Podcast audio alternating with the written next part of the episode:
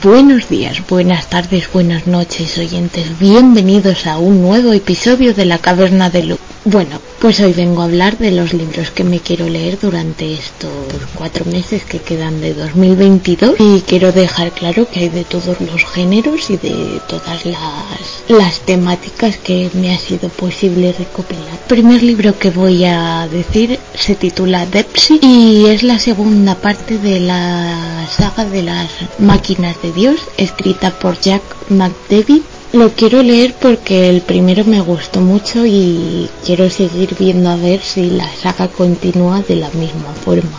Es un libro de ciencia ficción, así que los que no seáis fans, pues nada, omitís esta parte. La historia se ambienta en el año 2204. La tragedia y el terror obligan a un equipo científico a evacuar Maleiva III de forma precipitada. 21 años más tarde, la posibilidad de estudiar esta rareza galáctica, un planeta que alberga vida, está a punto de desaparecer para siempre, ya que un gigante de gas fuera de control ha invadido el sistema planetario en un letal rumbo de colisión que la dirige hacia el mundo al que llaman Deep Six. Este libro estuvo publicado en 2003 por la Factoría de Ideas y ahora no sé si se va a poder encontrar. Creo que solo en formato ebook. Tiene 366 páginas, yo ahí lo dejo. Pero si es tan bueno como el primero, pues merece la pena leerlo y os lo recomiendo el primero en otro episodio de La Caverna, así que id a escucharlo si os interesa. El siguiente libro pertenece al género de la romántica porque aquí tocamos todos los palos posibles. Se titula Mil razones para quererte y también es parte de una biología, biología perdón, escrita por Violeta Rey. Este libro es un enemies to lovers, es decir, que van de enemigos a amantes y el primero me gustó mucho y espero que el segundo esté más o menos a la altura. Os diría de qué va, pero os recomiendo leer primero el primer libro que se titula 100 razones para odiarte. El siguiente libro que me gustaría leer se titula Circe y está escrito por Madeline Miller. Si por algo se la conoce a esta autora es porque en sus libros mete todo tipo de mitología. Circe es una reinvención del mito de la Odisea. El libro de Circe cuenta la historia de Circe, una niña que nace en el palacio de Helios, dios del sol y el más poderoso de los titanes. Pero Circe es una niña rara, carece de los poderes de su padre y de la agresiva capacidad de seducción de su madre.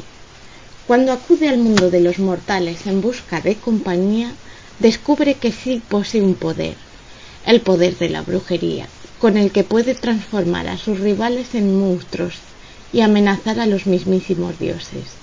Zeus, temeroso, la destierra a una isla desierta donde ella va perfeccionando sus artes oscuras y criando criaturas salvajes. También se irá topando con figuras como el Minotauro, Dédalo e Ícaro y la asesina Medea. Y también, por supuesto, el astuto Odiseo. Para proteger aquello que ama, Deberá decidir de una vez por todas si pertenece al mundo en el que ha nacido o al mundo mortal al que ha llegado a amar.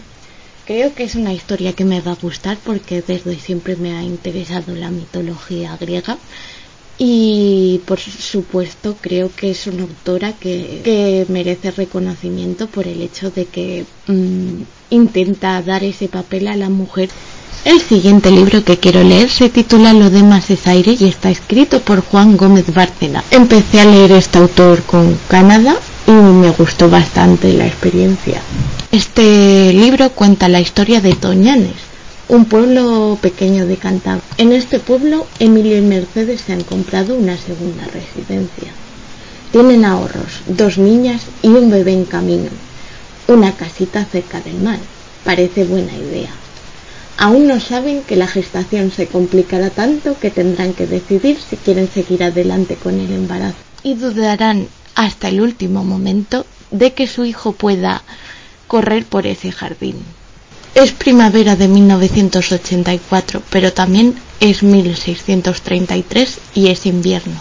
Y Juan y Juliana acaban de perder a su tercer bebé. Y es 1946 y Luis y Teresa están bailando en la romería. y es 1753 y Francisca está aprendiendo a escribir en secreto. Y es 1937 y todo el pueblo está escondido en la misma cueva. Y es el Cretácico y una monita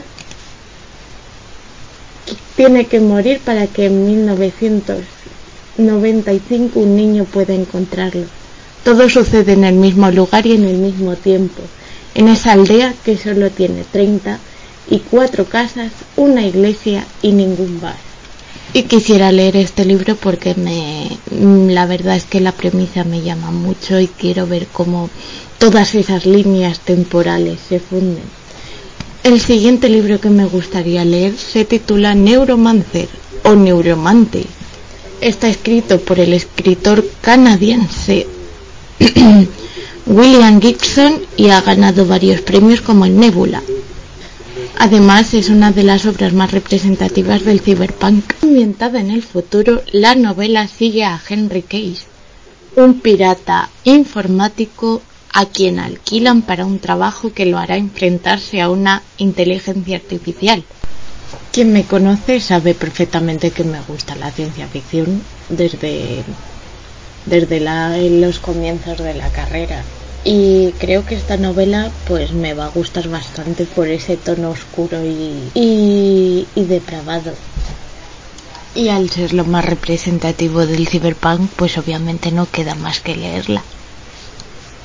Bueno, el siguiente libro que tengo ganas de leer es un cómic que lo recomendaron en los directos de Café de Tinta y bueno, yo quise apuntarlo por si acaso caía este año, que no lo sé. Que lo recomendaron en los directos de Café de Tinta y bueno, yo quise apuntarlo por si acaso caía este año, que no lo sé. El cómic está en Reservoir Gráfica bueno, escrita por Emil Ferris y es una novela gráfica bastante premiada. Eh, de hecho, tiene un Eisner, que es el premio más conocido que, o que por lo menos más conozco de novela gráfica. Si hay algún otro, perdona a los fans. bueno, la premisa dice lo siguiente. Esta es la historia de Karen Reyes, una peculiar niña de 10 años que vive en la oscura Chicago de finales de los 60. Lleva un diario gráfico que refleja su pasión por las películas de terror de serie B y la iconografía de las revistas pulp de monstruos.